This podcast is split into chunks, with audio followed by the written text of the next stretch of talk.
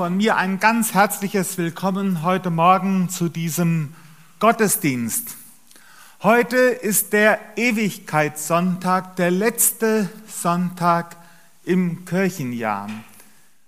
Bei manchen wird er auch Totensonntag genannt. Ich nenne ihn lieber Ewigkeitssonntag.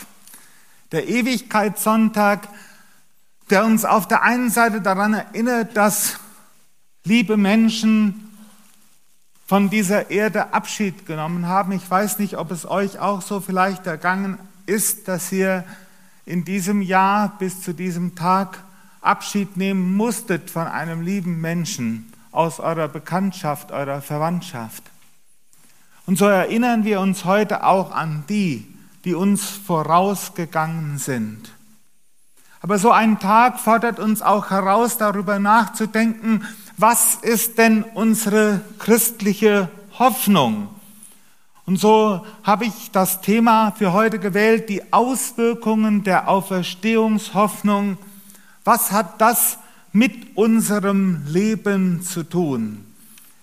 Vor einiger Zeit war ich hier in der Gebetsstunde und äh, da hat ein lieber Bruder auch gebetet und in seinem Gebet kam dann die Formulierung vor, das Schönste kommt noch. Danke Herr, das Schönste kommt noch. Und darum soll es heute Morgen auch in dieser Predigt gehen. Aber wir wollen uns einmal ein Stück weit dieser Thematik nähern und gucken, ja, was hat das ganz konkret mit unserem Leben zu tun?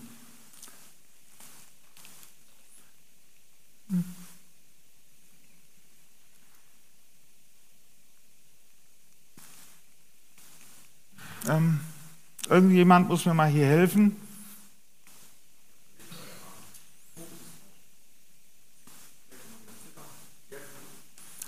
Wird es jetzt gehen?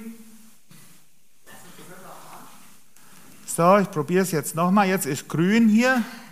Ah, wunderbar.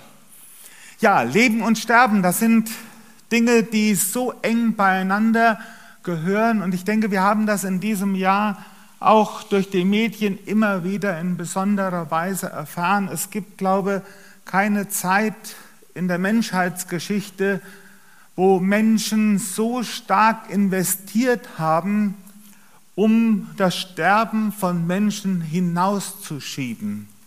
Ich glaube, es wird, hat zu keiner Zeit so ein, ist zu keiner Zeit so ein Aufwand betrieben worden, um menschliches Leben zu verlängern. Der medizinische Fortschritt äh, ermöglicht manches so, dass man Leben verlängern kann, Leben erhalten kann, aber wir alle kommen an unsere Grenzen, die Medizin, die Technik, da sind Grenzen da. Einfach Grenzen da. Und auch wir als moderne Menschen müssen akzeptieren, das, was vor mehr als 2700 Jahren von Mose gesagt worden ist, lehre uns bedenken, dass wir sterben müssen, auf dass wir klug werden. Und die Realität des Todes, ich erlebe sie immer wieder dann, wenn ich auf dem Friedhof stehe. Und wenn ich auf dem Friedhof stehe und mit den Angehörigen zusammen einen lieben Angehörigen verabschieden muss. Und wenn wir dann in dieses Grab hineinschauen, wenn wir dann auf den Sargdeckel sehen, der unten in der Erde liegt, dann wird uns diese Realität des Sterbens so bewusst. Und dann fragt man sich, kann man dieser Realität denn irgendetwas entgegenstellen? Was mehr ist als einfach nur frommes Wunschdenken. Und da ist es die Herausforderung von uns Christen, dass wir sagen, wo ist unsere Hoffnung, wie ist unsere Hoffnung begründet, aber auch, dass wir ein Stück weit verstehen, was denn diese Hoffnung, Hoffnung für uns beinhaltet, damit wir sie bezeugen können. Und damit soll aber eins nicht übergangen werden. Wir, jetzt geht das Ding leider wieder nicht, doch jetzt. Ja, das war zu viel. Ach. Jochen und Technik, zwei Welten begegnen sich. Das ist immer, bis ich hier so ein Ding bedient kriege, das ist, naja, okay, kein Problem. Also, Leiden an der Vergänglichkeit, das ist etwas, was uns Menschen ein Stück weit ausmacht. Denn alles geschaffen ist der Sinnlosigkeit ausgeliefert, versklavt an die Vergänglichkeit und das nicht durch eigene Schuld, sondern weil Gott es so verfügt hat. Ich möchte jetzt gar nicht so darauf eingehen, warum wir vergänglich sind. Das hat etwas mit dem Sündenfall zu tun. Das hat etwas damit zu tun, dass wir Menschen uns von Gott getrennt haben und dadurch Tod und Vergänglichkeit Teil dieser Wirklichkeit, Teil dieser Schöpfung geworden sind. Aber auch Menschen, die im Glauben stehen, leiden an dieser Vergänglichkeit. Ich habe vor einiger Zeit einmal eine ältere Frau aus der Gemeinde besucht, 83 Jahre alt und hatte manche gesundheitliche Probleme. Und dann sagte sie zu mir, Jochen, ich habe so einen alten Körper, aber ich bin innerlich doch noch so jung. Mein Leben scheint doch scheint doch nur eine, eine Sekunde gewesen sein. Vor, vor kurzem war ich noch eine junge Frau, hatte das ganze Leben noch vor mir und jetzt auf einmal bin ich schon so alt und fühle mich innerlich doch noch so jung. Ja, das Leben, egal in welchem Alter man ist, wenn man zurückschaut, wie schnell sind die Jahre vorbeigegangen, wie ein Flug, wie eine Sekunde, wie ein Rausch.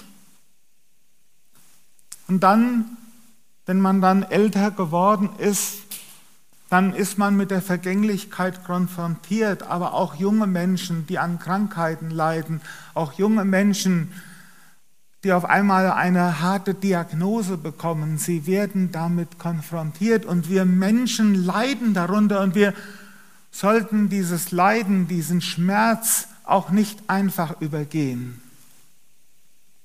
Weil dieses Schmerz, dieses Leiden an der Vergänglichkeit gibt uns einen ganz wichtigen Hinweis.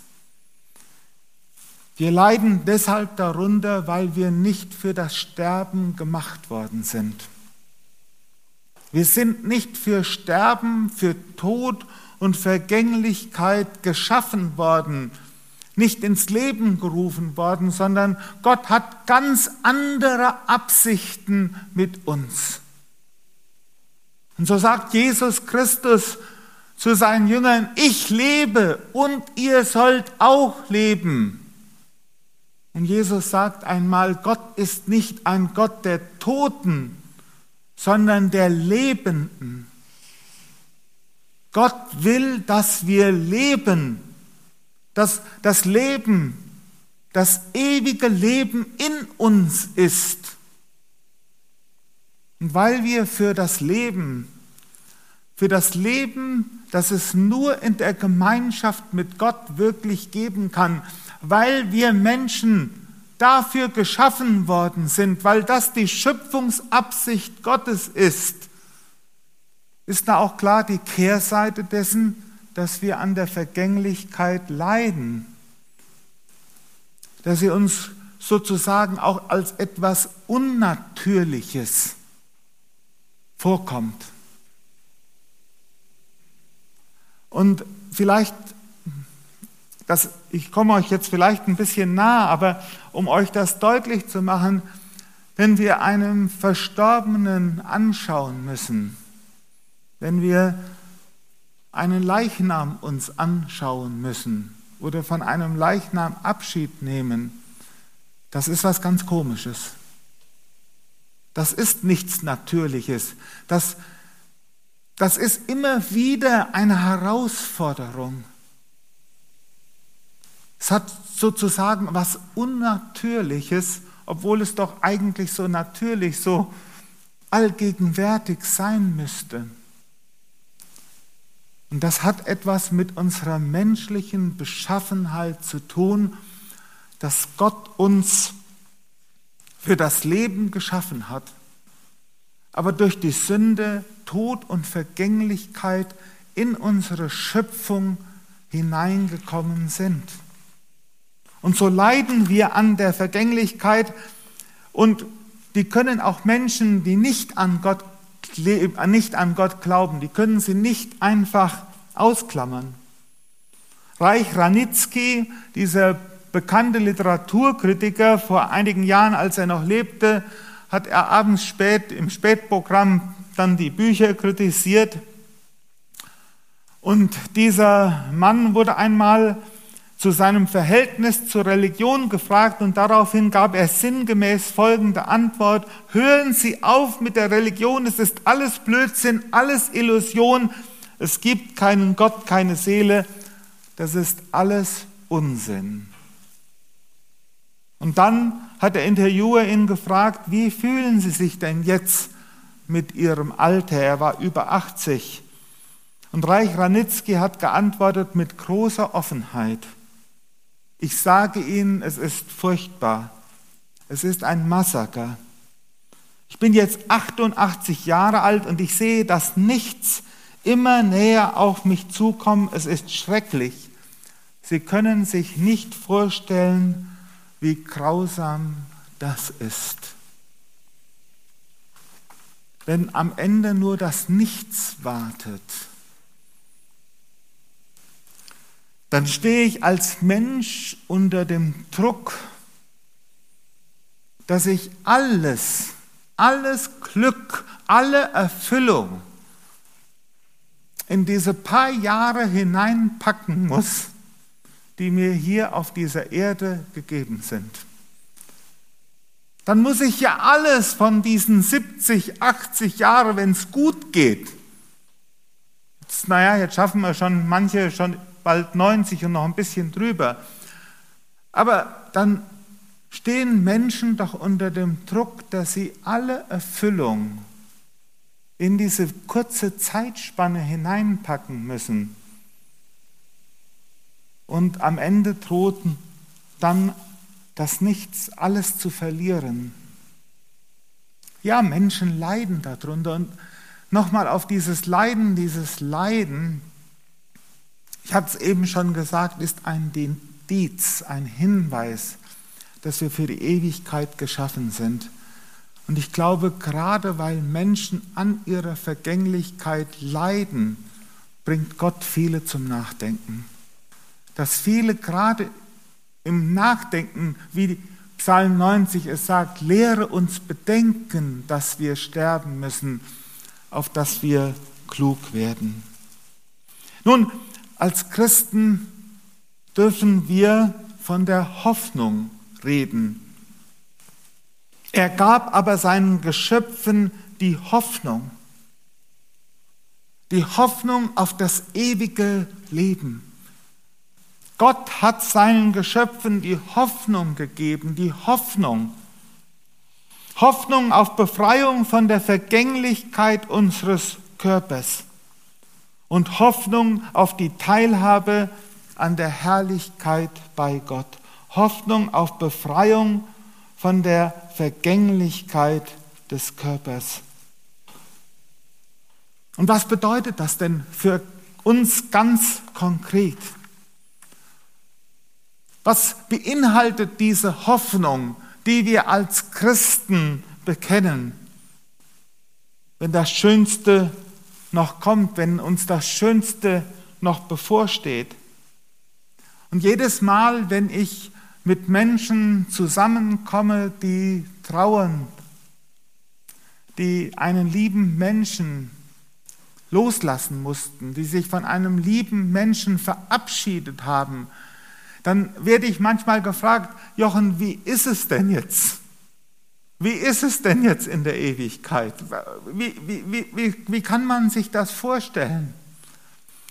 Und es ist ganz, ganz schwierig, oder ich würde sagen, noch, noch nicht mal so schwierig, aber es ist herausfordernd zu gucken, ja, was erwartet denn Menschen in der Ewigkeit bei Gott? Können wir dazu Aussagen von der Bibel her machen?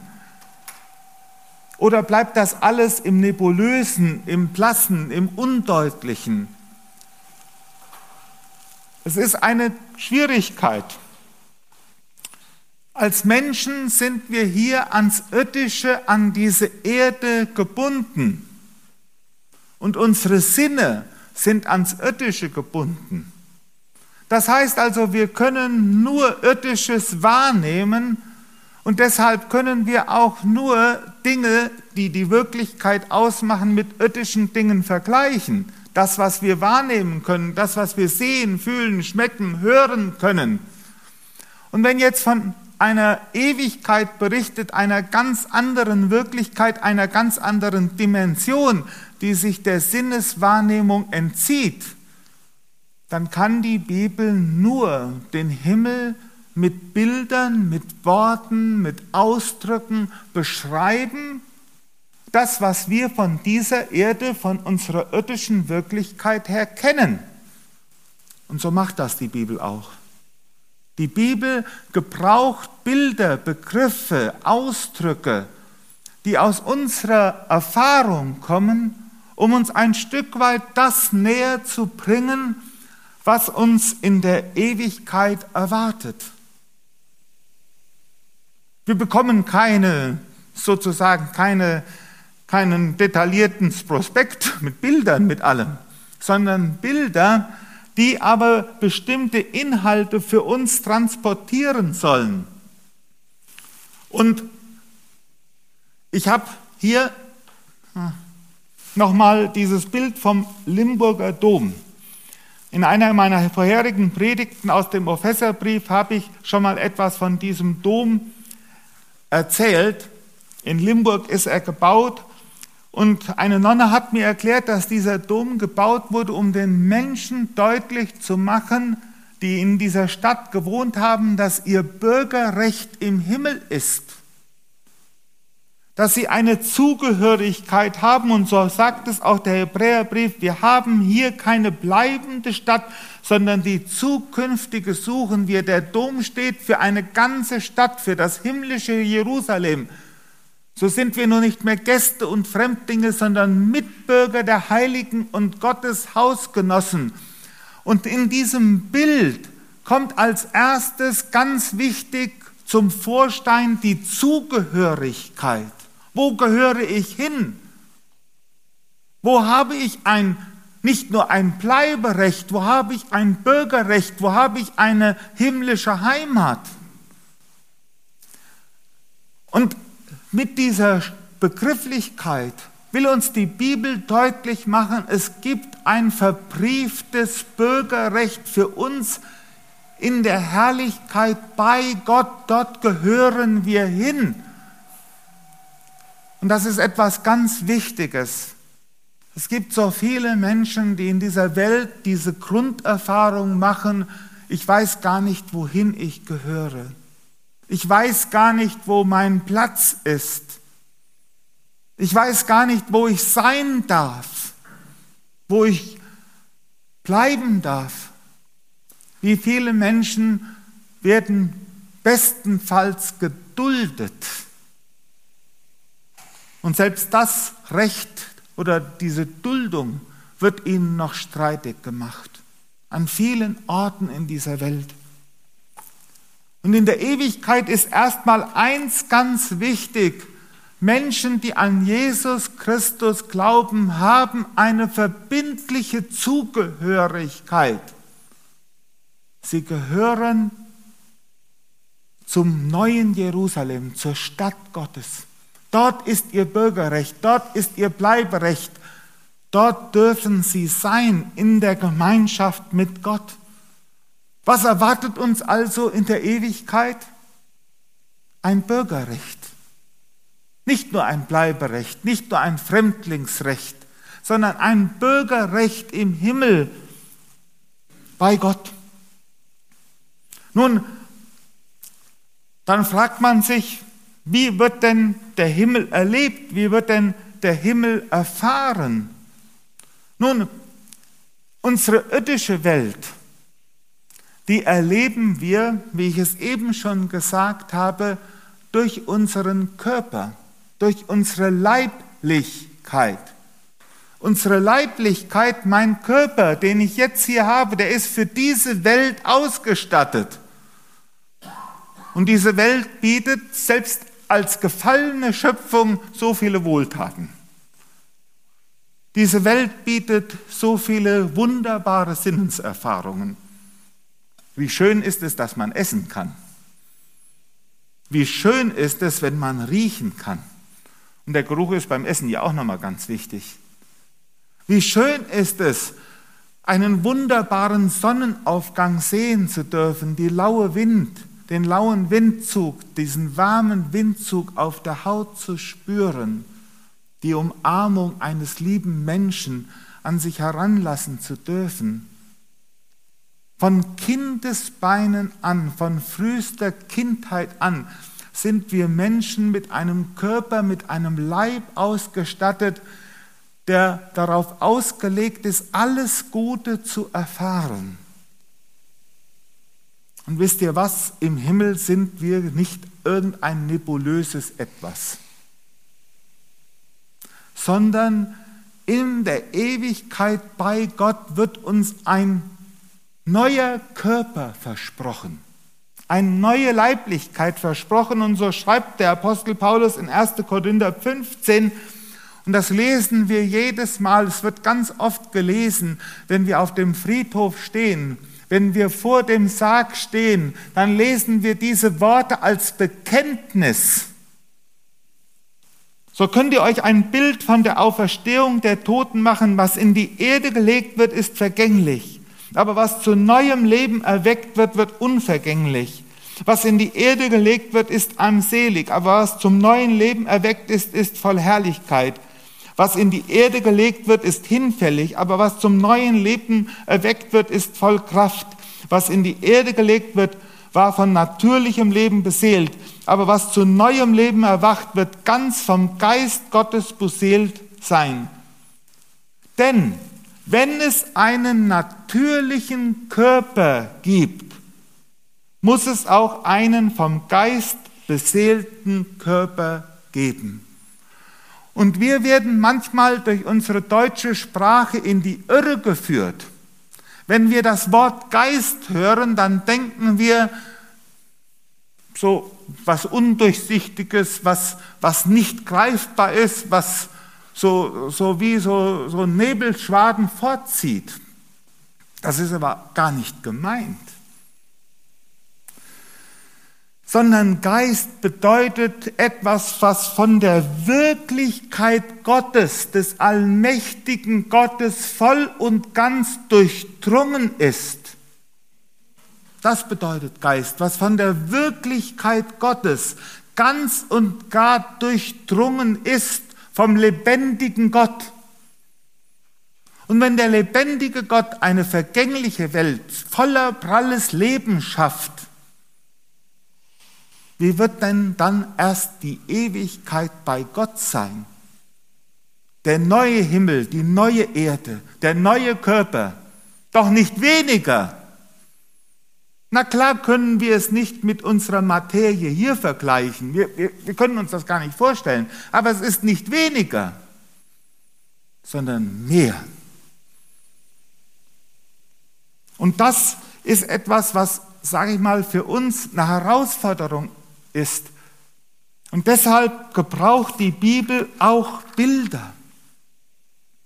Bilder, um uns diese Größe deutlich zu machen. Wenn ein Jerusalem mit goldenen Gassen beschrieben wird, dann soll uns diese Herrlichkeit und die Größe dieses Ortes vor Augen gemalt werden, das, was es in dieser Welt so nicht geben kann. Viel herrlicher, viel schöner, viel glanzvoller. Und so lesen wir zum Beispiel in der Offenbarung, und ich sah einen neuen Himmel und eine neue Erde. Der erste Himmel und die erste Erde sind vergangen und das Meer ist nicht mehr. Einen neuen Himmel, eine neue Erde, eine neue Schöpfung, die nicht weniger Leben hat, sondern mehr. Was kein Auge gesehen hat und kein Ohr gehört hat und in keines Herzens gekommen ist, was Gott bereitet hat, denen, die ihn lieben. In der Ewigkeit erwartet uns die unwahrscheinliche Schöpfermacht Gottes, der als Liebhaber des Lebens einen neuen Himmel und eine neue Erde schafft. Für alle, die dann einmal in der Ewigkeit bei ihm sind. Und stellt euch doch mal vor, welchen Aufwand Gott betrieben hat, um die jetzige Schöpfung in ihre Existenz hineinzurufen. Welchen Aufwand Gott betrieben hat für diese Welt. Oh, wenn man jetzt ein paar Naturwissenschaftler hätte, die davon mal berichten könnten, die das mal aufführen könnten, wie das Universum, die Dimensionen unseres Universums. Ich habe den Kindern im biblischen Unterricht mal so ein ganz kurzes Video gezeigt vom Makrokosmos bis in den Mikrokosmos hinein, von den Dingen, die am weitesten weg sind und die mit unserem Auge noch durch Teleskope heute zu sehen sind, bis in die kleinsten Zellenstrukturen, bis in unsere Erbanlagen hinein, welcher Aufwand Gott betrieben hat für diese Welt. Und das ist nur der Vorgeschmack. Das ist nur der Vorgeschmack für das, was Christen in der Ewigkeit erwarten dürfen von ihrem Schöpfer. Oh, schon wieder. Hä? Bitte? Ähm, ja, äh, ich bin jetzt hier leider ein bisschen durcheinander. Wenn die Bibel versucht, uns zunächst einmal ein Bild von der Ewigkeit zu machen, dann fängt sie mit der Verneinung an. Das können wir uns am besten vorstellen. Die Verneinung. Also das, was nicht sein wird. Und das ist ja auch ganz oft so, wenn wir von der Ewigkeit sprechen, dann, dann ist unsere Hoffnung erstmal, was es alles dort nicht geben wird. Kein Leid, kein Schmerz, keine Geschrei, keine Sünde, kein Tod, kein Teufel, keine Krankheit, kein Hunger, keine Not, kein Elend, keine Ungerechtigkeit, kein Egoismus, nichts Böses. Der Böse ist besiegt. Unvorstellbar. Unvorstellbar. Eine Wirklichkeit, die so ist, wo es das alles nicht mehr gibt. Ja, aber das erwartet uns in der Ewigkeit all die Dinge, auf die wir gut und gerne verzichten können. Die wird es in der Ewigkeit bei Gott nicht mehr geben. Aber Gott sei Dank bleiben wir dabei nicht stehen. Der Buddhismus glaubt auch daran, dass es das im Nirvana nicht mehr gibt. Aber für den Buddhismus nur zum Vergleich ist dann das ewige Nichts da. Das ewige Nichts. Dann ist gar nichts mehr da. Wir sind bedürfnislos, wir sind nicht. Und genau das Gegenteil verheißt der Himmel. Die Bibel redet von dem, was Christen erwartet in Bildern. In Jesaja 25, Vers 6, wo der Prophet ausmalt, was letztendlich über diese irdische Wirklichkeit hinaus das Volk Israel erwartet, wo Gott am Ende der Zeiten den Sieg herbeiführt, wo er den Tod besiegt, da heißt es in diesem Abschnitt, der Herr, der Herrscher der Welt wird für alle Völker ein Festmahl geben mit feinsten Speisen und besten Weinen, mit kräftigen, köstlichen Speisen und alten, geläuterten Weinen. Warum gebraucht die Bibel das Bild des? Festmahles, der Festtagsfreude. Weil das Wort Gottes uns sozusagen den Mund wässrig machen will, dass die Ewigkeit ein Fest ist. Ein Fest ist die Gemeinschaft mit dem lebendigen Gott, die werden wir feiern. Und weil wir die Gemeinschaft mit dem lebendigen Gott einmal feiern werden, brauchen wir auch für diese Wirklichkeit einen neuen Körper. Einen neuen Körper, so wie er uns verheißen ist. Gott schafft uns einen neuen Körper, der dann auch für diese neue Welt geeignet ist, damit wir mit Gott dort feiern können. Einer aus dem biblischen Unterricht, ein Junge, hier aus der Gemeinde, dessen Vater sehr, sehr gerne den Grill anschmeißt. Ich brauche gar keine Namen zu nennen. Der hat mich gefragt, wird im Himmel auch gegrillt? Und dann habe ich gesagt, weißt du, ich will mal gucken, ob ich sowas in der Bibel finde. Ich weiß jetzt nicht, ob im Himmel Steinbacher Grills aufgebaut werden. Aber, dass es feinste Speisen, beste Weine, dass es also die Sinnlichkeit gibt, weil sie aus dem Schöpfer, aus dieser Liebe des Schöpfers, der seine Schöpfung, der seine Geschöpfe, aber nicht nur seine Geschöpfe, seine Kinder beschenken will. Und das Interessante ist, die Hochzeit zu Kana, als Jesus Wasser in Wein verwandelt, ist ein Zeichen seiner Herrlichkeit, dass er als Bräutigam kommt, um seine Braut heimzuführen an den Hochzeitstisch, an den Festmahlstisch. Das ist nur ein Bild nur ein Bild für das, was man letztendlich nicht in Worte fassen kann. Aber wir sollen doch ein bisschen einen Vorgeschmack bekommen dürfen. Die Bibel beschreibt es, ich habe es eben schon genannt, die Ewigkeit in Bildern, ewig Wohnung zu Hause. Denn wir wissen, wenn unser irdisches Haus, diese Hütte abgebrochen wird, so haben wir einen Bau von Gott erbaut, ein Haus nicht mit Händen gemacht, das ewig ist im Himmel. Gott schafft uns ein Zuhause. Ich habe eben einiges dazu gesagt. Unsere Heimat, so sagt der Apostel Paulus, ist aber im Himmel. Und dann im Hebräerbrief, doch sie sehnten sich nach einer besseren Heimat, nach der himmlischen. Und deshalb schämt Gott sich auch nicht, ihr Gott zu sein. Er hat ja die Stadt für sie erbaut. Und das Ganze gipfelt dann in der gewaltigen Vision, die der Seher Johannes in der Offenbarung 21 hat, das neue Jerusalem. Das erwartet uns also in der Ewigkeit. Und ich möchte es mal ganz, ganz einfach zum Ausdruck bringen. Wenn wir in der Ewigkeit einmal bei Jesus ankommen, dann werden wir von der ersten Sekunde wissen, hier gehöre ich hin.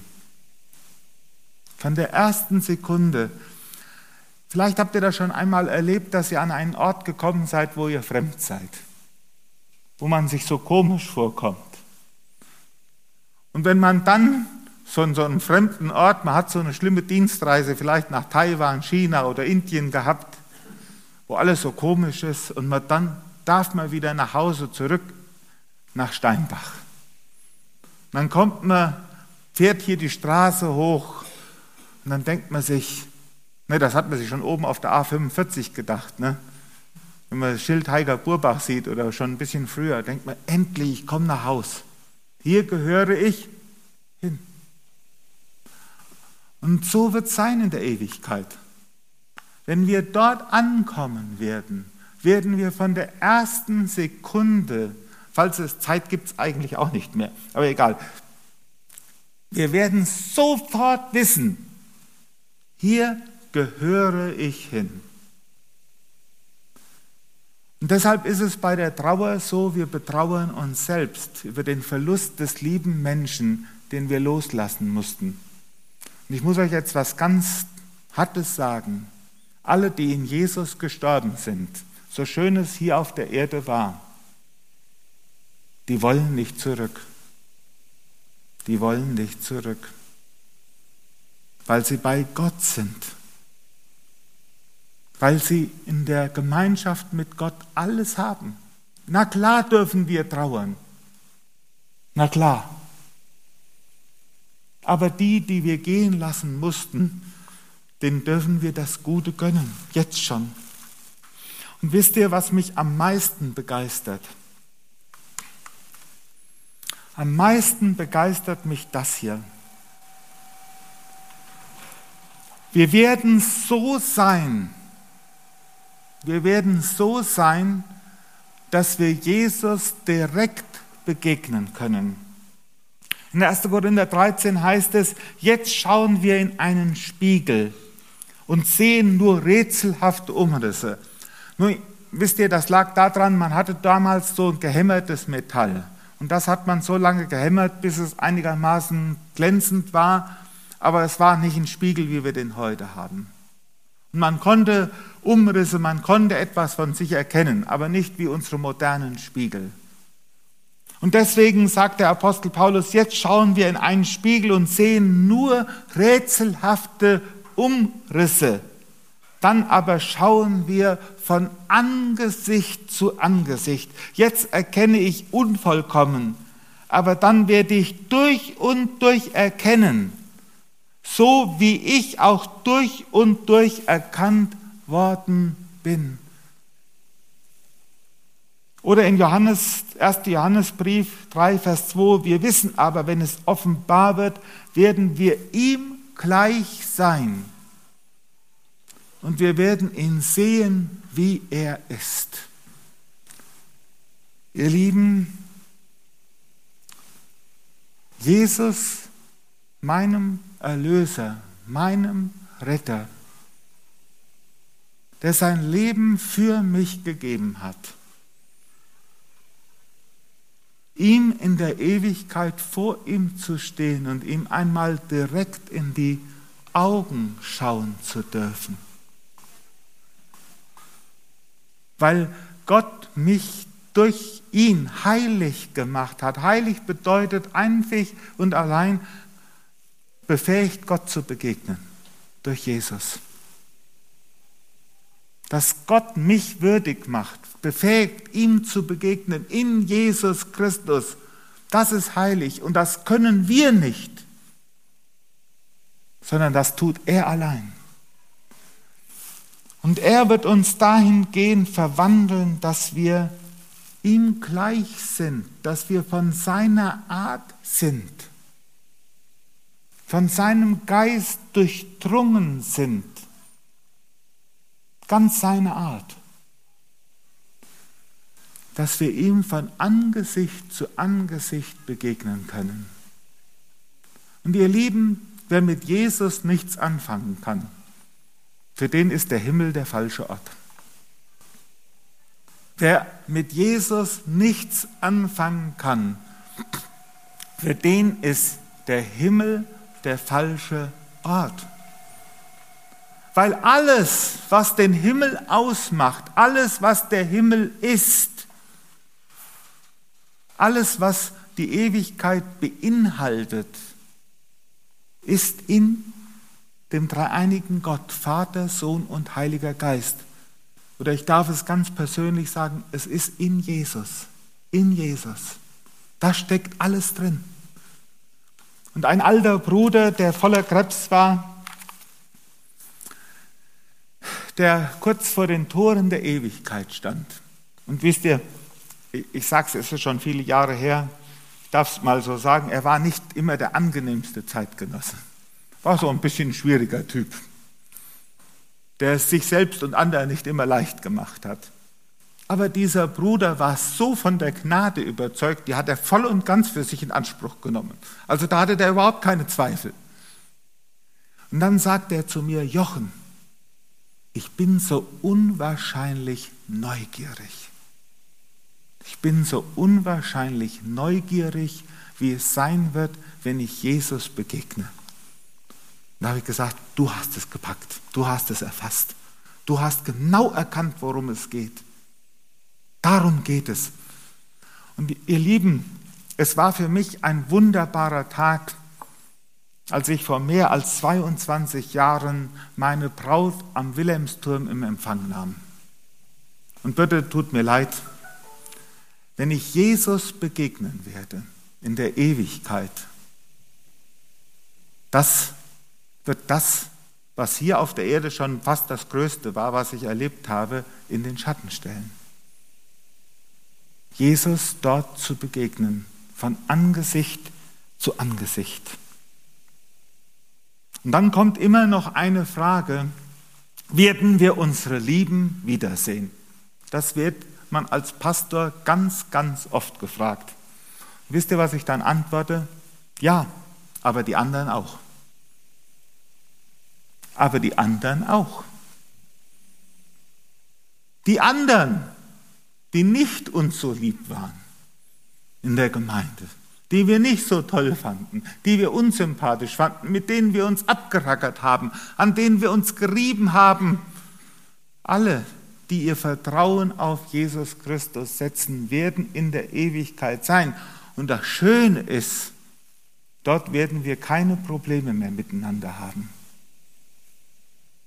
Weil wir alle durch Jesus ganz und gar heil und vollendet sind. Der Liederdichter sagt, du wirst dein herrlich Werk vollenden, der du der Welten Heil und Richter bist. Du wirst der Menschheit Jammer wenden, so dunkel jetzt dein Weg, o Heilger, ist. Drum hört der Glaub nie auf, zu dir zu flehen. Du tust doch über Bitten und Verstehen.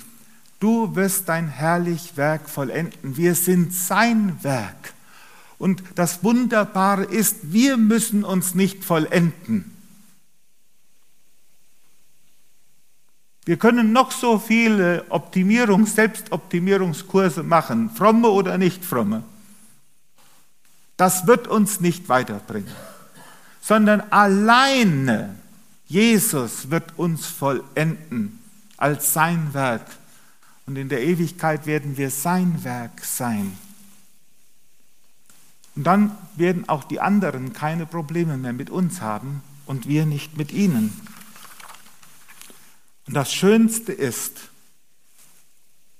und so werden wir bei dem Herrn sein alle Zeit. Und die alten Lieder, die konnten das so wunderbar zum Ausdruck bringen. Wenn ich vom Throne im himmlischen Saal Freunde ich treffe, die hier ich gekannt, wird dennoch Jesus und Jesus allein Grund meiner Freude und Anbetung sein. Jesus allein. Und ihm zu begegnen, ihn zu erleben, das ist unser Ziel.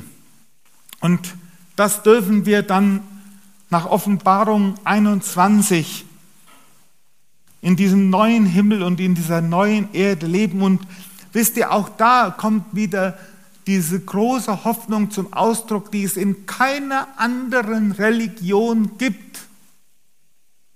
Der Buddhismus kennt die Negation. Der Islam kennt bestenfalls ein Paradies, eine Art Schlaraffenland. Aber das Unfassbare, Unglaubliche, dass Gott selbst bei ihnen wohnen wird und sie werden sein Volk sein, Gott mit ihnen. Gott mit ihnen, Immanuel. So ist Jesus in diese Welt gekommen, Gott mit uns, damit wir einmal in der Ewigkeit mit Gott zusammen sind, dem dreieinen Gott, Vater, Sohn und Heiliger Geist. Gott mit uns. Ja, auch Epheser 2, so sind wir nun nicht mehr Gäste und Fremdlinge, sondern Mitbürger der Heiligen und Gottes Hausgenossen, Gott mit uns, die Hoffnung der Herrlichkeit, sagt der Apostel Paulus. Auf welcher Grundlage hoffen wir? Auf welcher Grundlage? Ist das jetzt wirklich alles nur frommes Wunschdenken? Es gibt eine irdische Grundlage. Es gibt ein Ereignis in der Geschichte der Menschheit, die uns diese Hoffnung und diese Gewissheit gibt. Vor 2000 Jahren in Jerusalem, als Frauen die ersten Zeugen der Auferstehung sind, als sie an dieses leere Grab kommen. Und als ihnen dann der Auferstandene selbst begegnet und die Frauen als Gesandte, als Gesandte zu den Männern kommen und die Männer es für Frauengeschwätz halten, so berichtet es uns das Lukasevangelium. Sie halten es für Weibergeschwätz. Als die Frauen zu den Aposteln kommen und ihnen berichten, der Herr ist auferstanden. Er ist wahrhaftig auferstanden. Und in 1. Korinther 15, wo Paulus dann dieses Zeugnis der Auferstehung der Zeugen berichtet, lest es nach, 1. Korinther 15. Und weil Jesus Christus von den Toten auferstanden ist, weil er dem Schächer am Kreuz sagt, heute noch wirst du mit mir im Paradiese sein, und dann, weil er von den Toten auferstanden ist. Deswegen, das ist unsere Hoffnung. Und deshalb sagt der Apostel Paulus, wenn die Auferstehung nicht stattgefunden hat, dann wären wir die elendsten Menschen. Dann könnte ich mir alles sparen, was ich heute Morgen hier gesagt habe. Aber weil Jesus Christus auferstanden ist, deswegen haben wir diese wunderbare Hoffnung. Und deswegen tue ich an jedes Mal, wenn ich auf dem Friedhof bin, jedes Mal, und wir stehen vor diesem Sarg und wir stehen vor diesem offenen Grab, dann lege ich dort am Grab Zeugnis ab das Wort, was Jesus Christus selbst sagt, ich bin die Auferstehung und das Leben. Wer an mich glaubt, der wird leben, auch wenn er stirbt. Und wer da lebt und glaubt an mich, wird nimmer mehr sterben. Und ihr Lieben, wenn wir als Christen von dieser Hoffnung, von dieser Gewissheit geprägt sind, durchdrungen sind, dann leben wir als andere Menschen in dieser Welt. Mit dieser Hoffnung können wir einen Unterschied machen. Mit Schwarzseherei ist niemandem geholfen. Aber wenn wir mit dieser Hoffnung durchdrungen sind, weil Jesus den Tod besiegt hat, dann machen wir einen Unterschied für unsere Mitmenschen. Und dann dürfen wir Zeugnis ablegen. Und dann dürfen wir uns für dieses Leben jetzt hier einsetzen, weil dieses Leben einen Wert hat. Es ist der Vorgeschmack des Himmels. Und solange mich Gott hier am Leben hält, setze ich mich für dieses Leben ein. Für mein Leben und für das Leben meiner Mitmenschen. Warum? weil es dieses Leben Zeugnis ablegt für das Leben, was wir bei Gott in der Ewigkeit erwarten. Möge Gott uns dazu seine Gnade schenken. Ich möchte mit uns beten und wir stehen dazu auf. Herr Jesus, ich danke dir von ganzem Herzen, dass du auferstanden bist, dass du lebst. Und dass wir durch dich diese ewige Hoffnung haben. Und dass du uns nicht im Unklaren lässest, was uns in dir in der Ewigkeit einmal erwartet. Herr, das Schönste kommt noch, weil du uns dafür gewollt, geliebt und geschaffen hast, dass wir dir einmal in der Ewigkeit begegnen und die ganze Ewigkeit mit dir verbringen dürfen. Herr, Lob und Dank sei dir dafür. Herr, und präge du durch deinen guten Heiligen Geist unser Leben im Hier und heute, dass wir von der Hoffnung durchdrungen Licht und Salz in dieser Welt sein dürfen. Herr, wir können das nicht aus eigener Kraft. Wir bitten dich um das Wirken deines guten Geistes in uns. Hab Dank dafür, Herr. Amen.